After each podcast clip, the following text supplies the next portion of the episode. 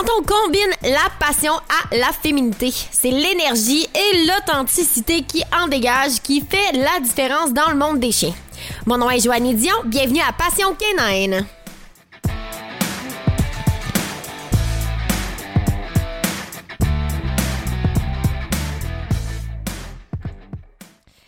Mon invité d'aujourd'hui est spécialiste en euh, fitness canin. C'est un sujet en fait que je trouvais donc intéressant de pouvoir discuter puisque ben c'est notre réalité à tous euh, lorsqu'on a un chien à la maison et qu'on veut éviter les blessures. Donc ma première question pour Marie-Josée Tousignan, c'est ben qu'est-ce qui t'a amené à faire du fitness? En fait, c'est un de mes chiens qui s'appelait Soya, c'était une griffon. Et puis, euh, maintenant, elle est décédée, là, mais à l'époque, euh, je connaissais pas le fitness. Puis pendant un hiver, elle avait perdu euh, environ 5 livres de masse musculaire. Fait que c'est énorme. C'était dû qu'il y avait... C'était pas un bel hiver, c'était très glacé. Puis j'avais pas pu aller prendre de marche, la faire bouger et tout. Et puis là, ben c'est comme nous les humains, hein, quand on perd de la masse musculaire, quand on est rendu à un certain âge, c'est plus difficile de la regagner. Fait que là, je m'étais dit, qu'est-ce que je peux faire? Puis c'est là qu'en cherchant sur Internet, j'ai découvert le fitness canin parce qu'au Québec, c'était pas vraiment populaire à ce moment-là. Puis c'est là que je me suis intéressée à ça. J'ai regardé sur YouTube, il y avait des petites vidéos et tout, mais j'avais pas beaucoup d'informations, puis encore moins en français. Là c'est plus aux États-Unis ou en Ontario, mais c'est ce qui m'a amené à faire des recherches euh, par rapport au fitness canin. Donc, euh, c'est mon chien qui était un peu d'âge senior, là, dans le fond. Mais c'est bon. Puis, euh, dans le fond, on a une formation au niveau de FitPass. C'est au Colorado, hein, la formation qui est donnée là-bas. Oui, exact. Puis, dans le fond, là, moi, ce que je voulais savoir, c'est au niveau de ta formation, qu'est-ce que tu as aimé le plus? Est-ce que tu la recommanderais aussi comme formation ou pas du tout? Oui, c'est super important là, parce qu'en plus, le fitness canin s'en vient de plus en plus populaire. Puis euh, il y a de plus en plus de gens, un peu comme dans n'importe quel domaine, qui s'improvisent entraîneurs. Puis il faut faire attention parce que c'est facile de venir blesser le chien. Puis on s'entend que le fitness canin, c'est là pour venir prévenir les blessures, pour euh, augmenter, ben, que le chien ait une meilleure santé physique. Fait qu'il faut faire attention, dans le fond, dans les exercices qu'on fait. Alors, super important, oui, euh, euh, la formation, ceux que ça intéresse de suivre une formation s'ils veulent l'enseigner, puis ceux qui veulent juste faire du fitness avec leur chien, c'est important de s'assurer que la personne qui leur montre, elle a les qualifications. Fait que quand je suis allée, euh, dans le fond, ça s'est divisé en deux volets, ma certification. Donc, il y avait un volet qui était plus théorique, qui était fait à l'Université du Tennessee. ça, c'était vraiment pour bien comprendre le fonctionnement du chien, autant physique que mental, les muscles. Euh, c'était vraiment là, un, cours qui était très, très, très complet. Puis ensuite de ça, au Colorado, ben là, c'était le côté pratique. Fait que ça, c'était vraiment aussi intéressant. On s'est pratiqué, il y avait des chiens cobayes, qu'on pouvait faire des exercices avec. Il y avait tous parce que c'était directement au centre FitPass. Ça, c'est la compagnie qui fait euh, de l'équipement spécialisé pour les chiens. Alors, on pouvait vraiment euh, s'entraîner. Il y avait différents types de chiens, euh, des petits, des grands, des, des, plus vieux, des plus jeunes. Donc, c'était vraiment complet comme formation pratique. on a vu tout ce que... Je trouve ça vraiment intéressant de voir sais, que d'aller chercher une formation, puis que d'aller d'aller chercher du bagage, autant que ce soit au Colorado, au Tennessee, c'est vraiment quelque chose qui est important. Euh, non seulement pour ne pas blesser l'animal, mais aussi pour être en mesure justement de, bien servir le client finalement. de pas C'est ça, puis de répondre aux différents besoins parce que chaque client peut avoir un besoin différent par rapport à son chien. c'est très personnalisé comme service. Là. Alors, euh, c'est ça qui est, important là, de, quand la personne qui a fait la formation, qu'elle ait pu toucher à différents types de chiens, là, c'est ce qui fait qu'elle peut vraiment offrir un service euh, qui est adapté là, à ton chien. Exact. Puis ça donne une expertise, j'imagine, pour par la suite, quand tu arrives. Tu sais, toi, moi, je le sais, là, moi, j'ai de la formation au Colorado, Missouri. Euh, quand on revient avec notre bagage ici au Québec, on est loin en tipeur là, pour pouvoir euh, poser des questions puis pouvoir remettre dans le bain. Fait d'être bien équipé quand on revient avec la théorie et la pratique, c'est important d'être capable de pouvoir s'y refier après. Là. Exact, parce que c'est ça, ici, c'est pas vraiment encore populaire. Fait que, tu sais, tu peux pas, euh, t'es comme un peu laissé par toi-même, là. Fait que, mm-hmm. euh, oui, c'est ça, la certification fait que ça te donne beaucoup euh, confiance. Puis, tu sais, t'as l'impression aussi de, de ben, tu sais, t'es qualifié, là. Fait que t'as vraiment, tu sais, c'est pas juste des choses que t'as lues sur Internet, là. Tu sais, on a vraiment, il y a des examens, on a fait des études de cas, donc c'est vraiment très complet, là. C'est vraiment bien. Puis euh, dis-moi, tu sais, euh, j'avais. Ben, en fait, j'ai deux choses. La première, c'est que euh, FunFit Canin sur ton site web, FunFit Canin, FunFit, pardon, canin.com, t'offre en fait des équipements. Donc, s'il y en a qui veulent pouvoir s'équiper avec des ballons, des choses comme ça, ils peuvent aller s'équiper. C'est sûr qu'on recommande toujours de suivre peut-être les recommandations d'un professionnel avant de commencer à s'équiper en entier puis de pas savoir quoi acheter. Fait que j'imagine que toi, dans tes formations, c'était pas une question que j'avais, mais je la rajoute. j'imagine que dans ta formation, lorsque tu enseignes à quelqu'un. Euh, tu sais, là, je sais que tu as un projet qui se prépare euh, pour le futur, une petite surprise, donc suivez la page, là, c'est vraiment important. Euh, mais quand tu offres aux gens la possibilité justement de faire du fitness, j'imagine que tu recommandes des équipements, puis à ce moment-là, les gens peuvent acheter directement sur ton site web. Oui, exact. Dans, les équipements, il y a des niveaux de difficulté aussi. Fait que c'est sûr, comme euh, par exemple, si je fais juste penser la pinote, là, ben, tout le monde aime la pinote, puis tout le monde voudrait acheter ça en premier, mais c'est vraiment plus un équipement euh, quand le chien est euh, niveau intermédiaire ou expert. Fait que, tu sais, c'est important qu'il faut pas le commencer tout de suite. Fait que oui, je recommande, il y a de l'équipement plus pour les débutants. Puis même à la base de tout, on veut s'assurer que le chien maîtrise toujours bien le mouvement au sol avant de commencer à le mettre sur un équipement. Parce que ça sert à rien de s'il est déstabilisé, s'il y a de la misère à bien faire le mouvement, ben ça va pas le travailler de façon efficace. Fait que souvent, on va commencer sans équipement. Fait que c'est ça qui est le fun avec le fitness canon. On n'est pas obligé non plus de s'équiper au début. Euh, on peut en faire à la maison. Euh, on peut prendre une serviette pliée, par exemple, ou tu sais, des trucs qu'on a, puis on n'a pas besoin de dépenser tout de suite pour voir si on aime ça, si notre chien aime ça. Puis on s'assure aussi au niveau de la sécurité que le chien maîtrise bien le mouvement. Puis ensuite de ça, pour venir le challenger, ben c'est là qu'on rajoute l'équipement euh, qui va déstabiliser un peu. Fait que ça va venir travailler les stabilisateurs, soit des pattes avant ou des pattes arrière. Fait que c'est à ce moment-là qu'on vient augmenter un peu le défi pour que ce soit encore plus euh, forçant pour le chien. Puis ça, le travaille autant physiquement que mentalement. C'est ça qui est génial avec le fitness. Parce que oui, il travaille avec ses muscles, mais il faut qu'il se concentre aussi pour trouver son équilibre, pour bien faire le mouvement, sa posture. Fait que ça le fatigue autant mentalement que physiquement. Fait que c'est très complet comme exercice. Ben oui, puis j'imagine aussi, tu sais, avec, euh, avec le maître, là, on parle de psychologie canine, évidemment, entraîneur de mm-hmm. chien, hein, j'y pense tout le temps. Euh, euh, on pense toujours qu'on a besoin tout le temps d'aller travailler le chien dans un sport quelconque où est-ce qu'il faut qu'il court, qu'il court, qu'il court. Puis des fois, de faire un exercice comme ça tous les jours, j'imagine, au niveau euh, psychologique, c'est sûr que ça doit tempérer le chien, améliorer son focus, l'aider à, gérer son stress, l'aider à gérer des situations aussi, c'est sûr. Euh... Puis juste petite parenthèse, qui est le fun aussi, puis qui montre que le fitness, ça s'adapte à tous les types de chiens, c'est qu'un chien qui est très excité, très, euh, qui a vraiment beaucoup d'énergie, ben le fitness va lui montrer l'autocontrôle parce que s'il embarque sur l'équipement en paquet de nerfs, ben il sera pas capable de trouver son équilibre, il va tomber, il va être déstabilisé, fait que ça marchera pas. Puis à l'inverse de ça, un chien qui est plutôt gêné, réservé, qui est pas sûr de lui, ben ça donne beaucoup de confiance parce qu'il apprend à faire ben premièrement confiance à son maître parce que si son maître lui demande de mettre exemple les pattes avant sur quelque chose, ben c'est pas dangereux, son maître il demanderait pas si c'était dangereux, tu fait qu'il apprend à faire confiance puis après ça, il apprend à se faire confiance lui-même parce que là, il se rend compte que ça bouge un peu, c'est des textures différentes, mais il voit que c'est pas si pire que ça, on donne beaucoup de récompenses, fait que ça devient très positif, fait que le chien développe une certaine euh, confiance en lui, fait que ça, ça vient aider autant un que l'autre. Ouais, puis j'imagine au niveau de la relation, on passe un temps de qualité avec le chien, donc automatiquement, c'est un temps privilégié avec le chien où est-ce qu'il n'y a pas d'enfant, il n'y a pas rien d'autre autour. Fait que c'est sûr que ça doit être euh, que bénéfique de le faire.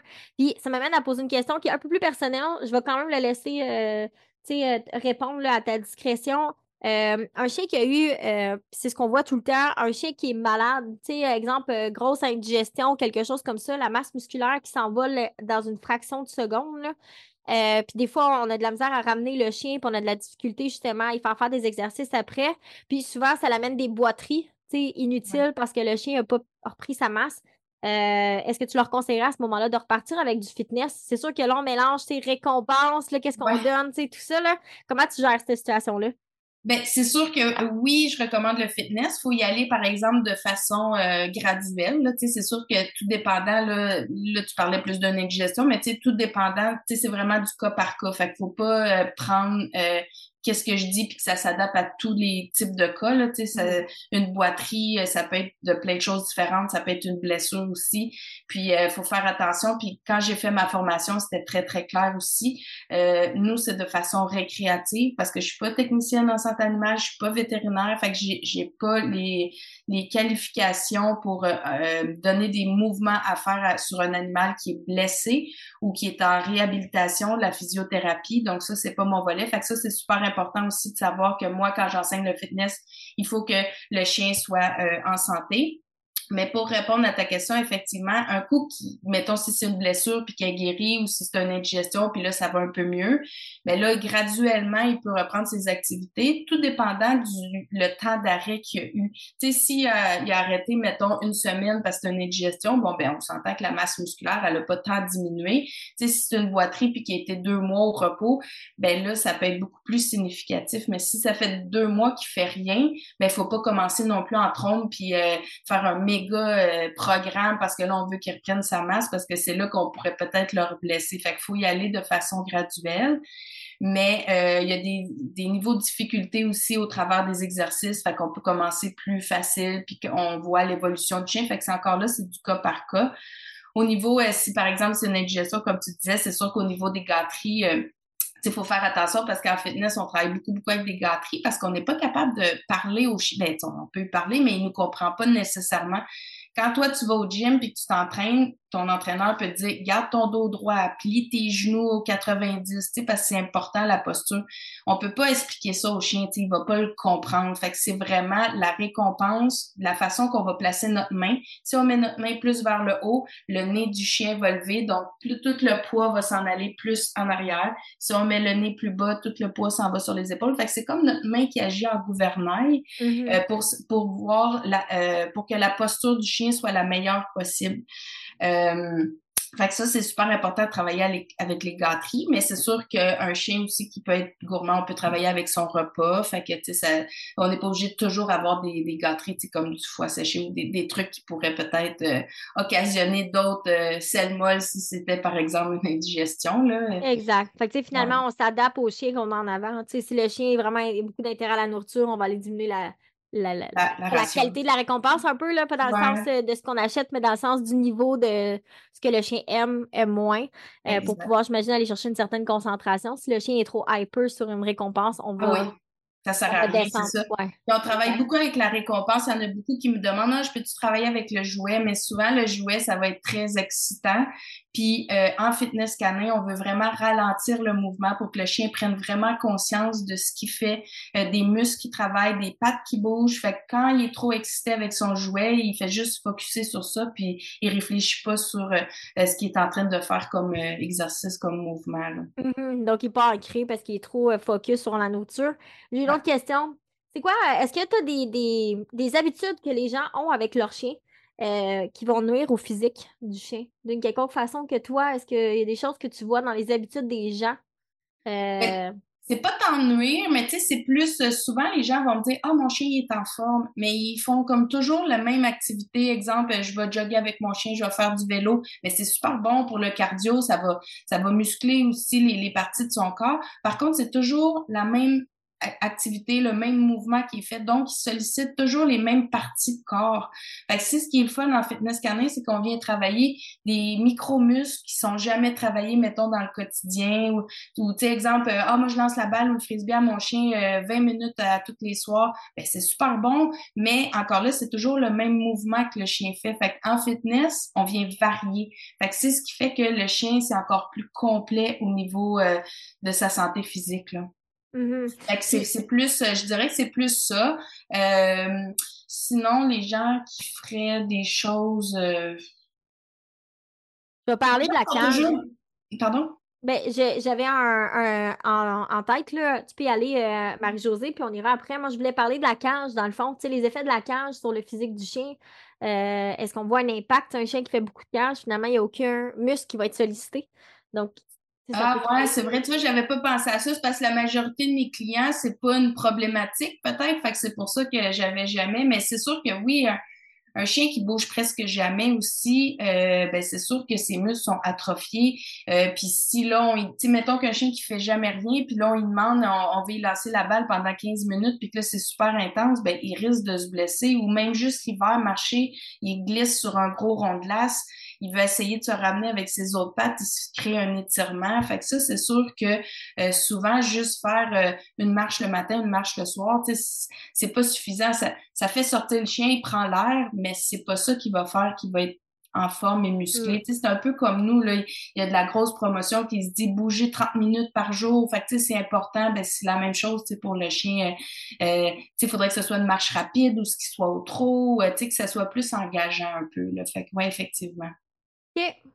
Vraiment bien. Puis, euh, ben, on en a déjà parlé. Ma question, c'était les impacts du fitness sur le chien. C'est sûr que les impacts, autant psychologiques que physiques, sont énormes.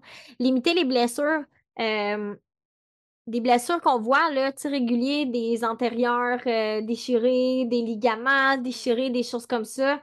Peut-être que finalement, ce serait relié justement à un manque d'entraînement parce que veut pas, le chien bouge pas suffisamment ou carrément toujours les mêmes muscles qui sont sollicités. Fait que dès qu'on fait un faux mouvement, qui est en dehors de naturellement, j'imagine, de la vie naturelle, c'est là que le chien se blesse souvent. Hein?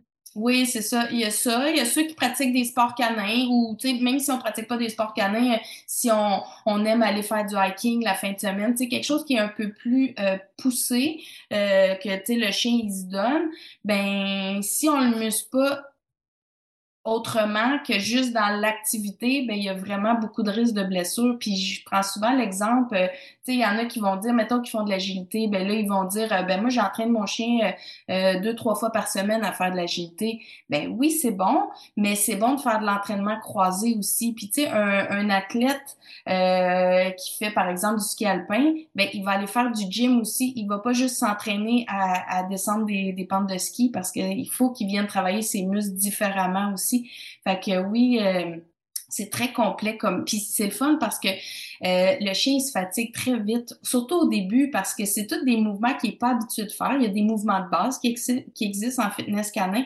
Fait que faut qu'il travaille tellement son mental aussi parce que c'est toutes des nouvelles choses qu'on lui apprend.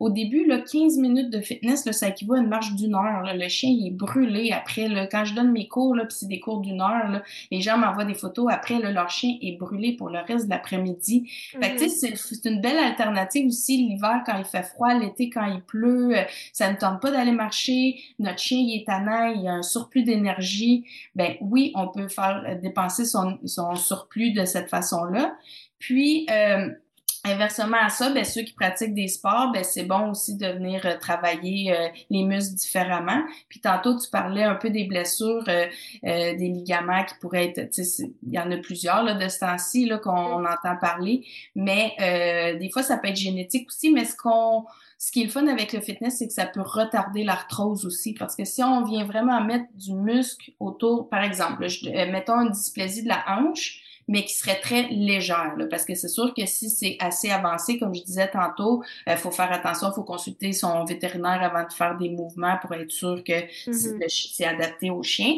Mais mettons que c'est très, très léger. Mais plus qu'on vient mettre du muscle autour de l'articulation, autour de l'os, mais plus que on va prévenir l'arthrose. Fait que c'est bénéfique aussi pour le chien à long terme. Là.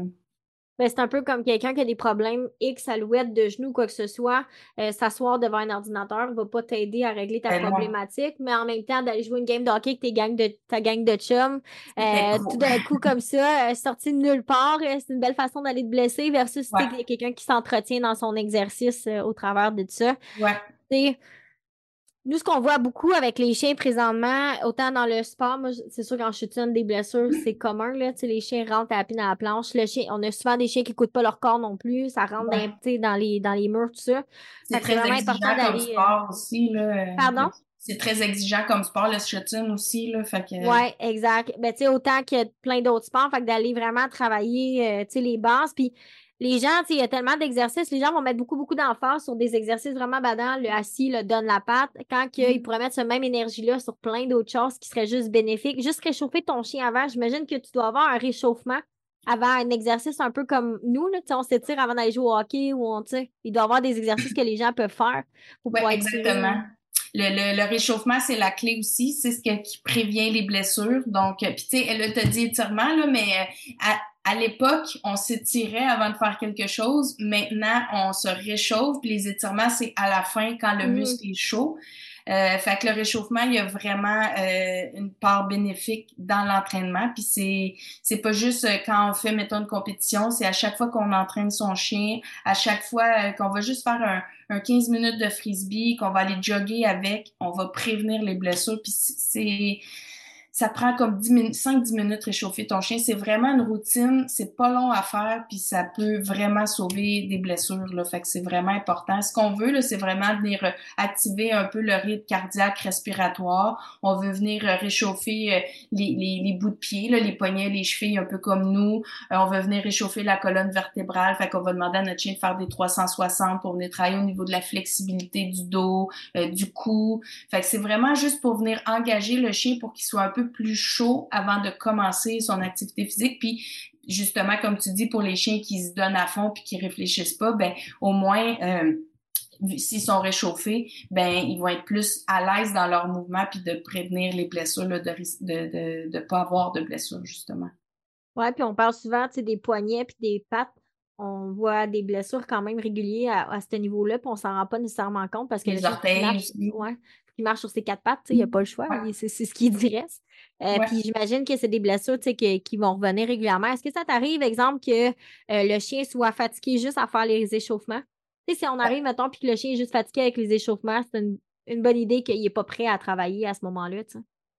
Ouais, mais ça m'est jamais arrivé. Ouais, c'est ça. c'est quand même assez, tu sais, c'est juste cinq minutes, là, c'est des, des petits 360, là, fait que c'est pas... Euh, ce qui m'arrive plus souvent, des fois, c'est des chiens qui sont pas habitués de travailler, fait qu'ils ont de la misère à avoir le focus. Mm. Fait que ça, c'est plus euh, ça. Puis c'est ce qui est bien, comme tu disais tantôt en fitness, ben on vient vraiment créer une relation avec son chien. Fait que pour qu'ils veulent travailler pour son maître, puis son maître est content de travailler avec son chien. Fait que c'est comme euh, du donnant-donnant. Fait que ça, ça développe vraiment une belle relation. Là.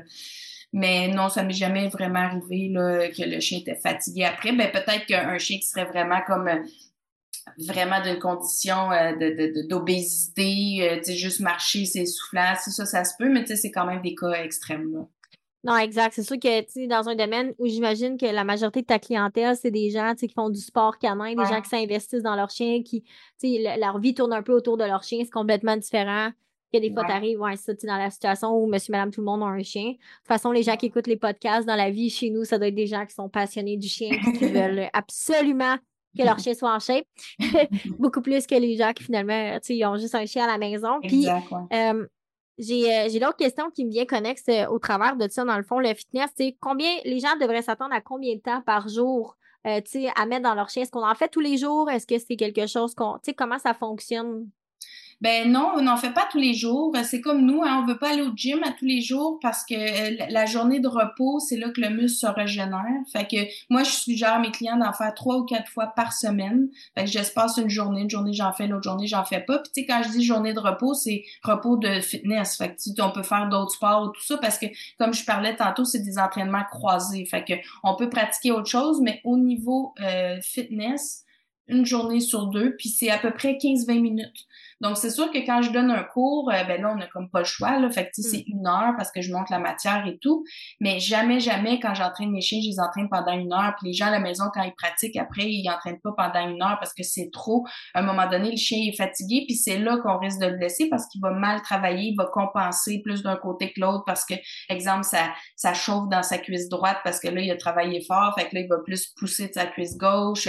Fait que 15-20 minutes, 3-4 fois par semaine. Fait que c'est pas très demandant exigeant en frais de temps pour nous. C'est tellement bénéfique pour euh, le chien. Là. Ouais, puis j'imagine aussi que la personne qui arrive avec un, entraînement spécifique, elle a fait affaire avec toi, elle a des devoirs à faire. Ben, tu des versions cool de devoirs. Mm-hmm. Euh, donc, elle a des devoirs à faire avec son chien, à part avec ça. Ou combien de temps est-ce que tu la revois? Ben, quand je donne des cours de groupe, euh, c'est sûr que c'est comme sur cinq semaines. Fait que c'est une fois par semaine sur cinq semaines. Euh, ils font les exercices. Euh, dans la semaine, ils refont les exercices qu'on a vus. Le fitness canin, c'est beaucoup, beaucoup de la mémoire musculaire. Fait que plus qu'on fait de répétitions, plus que le chien va se mettre à mieux exécuter le mouvement. Il y a un exercice là, que j'ai en tête, c'est couche debout. Fait que le chien se couche et il se remet debout, mais sans jamais bouger ses quatre pattes. Fait que c'est comme si ses quatre pattes étaient coulées dans le plancher. Mm-hmm. Puis il engage vraiment beaucoup ses abdominaux. Il faut qu'il pousse avec ses pattes, mais il n'a pas le droit d'avancer ses pattes. Mais c'est un exercice qui est quand même difficile. Puis ça peut prendre deux, trois semaines juste avant que le chien ne bouge plus ses pattes. au début, il faut lui laisser le temps de bien maîtriser ça. Fait qu'il bouge un petit peu, puis graduellement, il bouge de moins en moins. Mais c'est une mémoire musculaire. Fait que quand ton chien en a, fait peut-être une centaine, ben là, il commence à bien maîtriser. Fait que c'est pour ça que la clé du succès en fitness, c'est vraiment de, faire des répétitions. Euh, mais tu sais, faut pas non plus en faire comme 50 d'une shot, parce que comme je disais, c'est maximum 15-20 minutes, il faut varier les exercices qu'on fait, mais tu sais, c'est du long terme. Fait que c'est pour ça que c'est important que quand on commence à pratiquer le fitness, on se dit pas ah ben je vais en faire pendant trois semaines puis après ça c'est fini. C'est vraiment comme nous quand on va au gym, ben c'est vraiment à force de s'entraîner sur une année complète que là on voit vraiment les bénéfices. J'ai des gens des fois qui m'appellent puis là ils sont dans l'urgence du besoin. Là exemple euh, ah ben là je m'en vais, je me suis inscrit à un show de conformation puis là mon chien il a pas de devant puis là faut que je muscle les épaules puis mon show il est dans euh, quatre semaines ben là, oublie ça. Tu sais, je peux te donner des exercices à faire, mais en quatre semaines, ton chien n'aura pas des, épaules de fer toutes bien musclées et tout. Là, fait que c'est vraiment du long terme. Là. Ben, un peu comme dans n'importe quoi en santé, il n'y a rien qui se fait du jour au lendemain en cliquant des doigts. Il y a toujours un problème qui vient avec ça. C'est ça. même en entraînement, là, même pour nous, c'est la même chose. Tout ce qui arrive en claquant des doigts de même, c'est rare que ça se maintienne. C'est toujours. Tu sais, il y a une règle, nous, en entraînement, c'est de practice is mother of skills. C'est vraiment la pratique, tu sais, à force de le faire. Puis l'autre chose aussi, c'est que là, c'est sûr que c'est mon, mon bagage euh, psychologie canine, c'est que à force de le faire, ça devient moins difficile pour le chien, donc c'est là que le chien a le plus de plaisir. Et non pas quand c'est difficile puis qu'il reçoit une paye. Tu sais, la balance, il faut qu'elle vire de bord. Fait que des fois, au début, c'est difficile, puis à un moment donné, tu vas être capable de le faire sans, sans que ça exige autant, j'imagine, du chien. C'est ça. important de oui, puis il faut pas le lâcher. Souvent, les gens, ils pratiquent toujours les mêmes exercices où ce que le chien est bon. Puis, ah, celui-là, il est dur, fait que j'aime pas ça le faire. Ben justement, s'il est difficile, c'est peut-être parce que ton chien, il a une lacune par rapport à tel ou tel muscle. Fait que, tu sais, c'est important d'y porter attention pour qu'il puisse le réussir. Puis un coup qu'il l'a réussi, puis que ça devient facile, ben là, après ça, c'est là qu'on va venir challenger le chien en ajoutant de l'équipement plus difficile. Fait que le mouvement de base reste toujours le même. Moi, mes chiens, ça fait 7-8 ans qu'ils font du fitness. C'est les mêmes mouvements qui font que mon cours de débutant que j'enseigne, sauf qu'ils le font sur de l'équipement pour que ce soit plus difficile. Puis oui, le chien il prend plaisir parce que là, il, sait comment bien le faire. Puis là, il est comme quand il finit, il te regarde, puis là, il veut sa récompense, puis il est content parce qu'il sait qu'il l'a bien fait. fait puis pendant qu'il est dans l'apprentissage, ben c'est là aussi que ça travaille beaucoup son mental.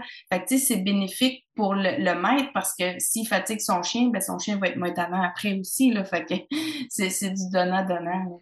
Ouais, puis c'est un peu comme nous quand on s'entraîne physiquement, on commence un squat, c'est un squat. Quand tu es rendu avec une barre de 200 livres, fais ton squat, tu le niveau de difficulté est augmenté, mais ça reste que la base, l'exercice le, est le même. Oui. J'imagine que c'est la même affaire chez les chiens. Fait que il n'y a pas rien à ça donne rien de commencer à vouloir show et off, j'imagine, avec des gros équipements. Puis euh, moi, je fais du fitness. Tu sais, le, classique qu'on voit tout le temps, un peu comme l'entraîneur de chien qui commence, il arrive, il est tout habillé en entraîneur de chien, mais il n'a aucune expérience. Ouais. ça doit être un peu la même affaire de, ton côté, j'imagine. Le paraître, ouais. ouais, c'est ça, le paraître. Mais ce qui est important, c'est toujours d'aller ancrer le chien puis de travailler vraiment à la source, j'imagine, puis de tranquillement d'augmenter le niveau au fur et à mesure euh, de ça. Parle-moi tes cours de groupe. Euh, où est-ce qu'ils se donnent tes cours de groupe présentement ici au Québec? Ben moi, je suis sur la rive sud de Montréal, fait que c'est sûr que c'est plus dans ce coin-là. Fait que j'en donne euh, à Guy-de-Canin à Saint-Lazare, j'en donne à Laval aussi au Centre Canin Trax, et puis euh, occasionnellement, j'en donne aussi à Boucherville. Euh, je travaille dans une clinique vétérinaire, fait que j'en donne à cet endroit-là.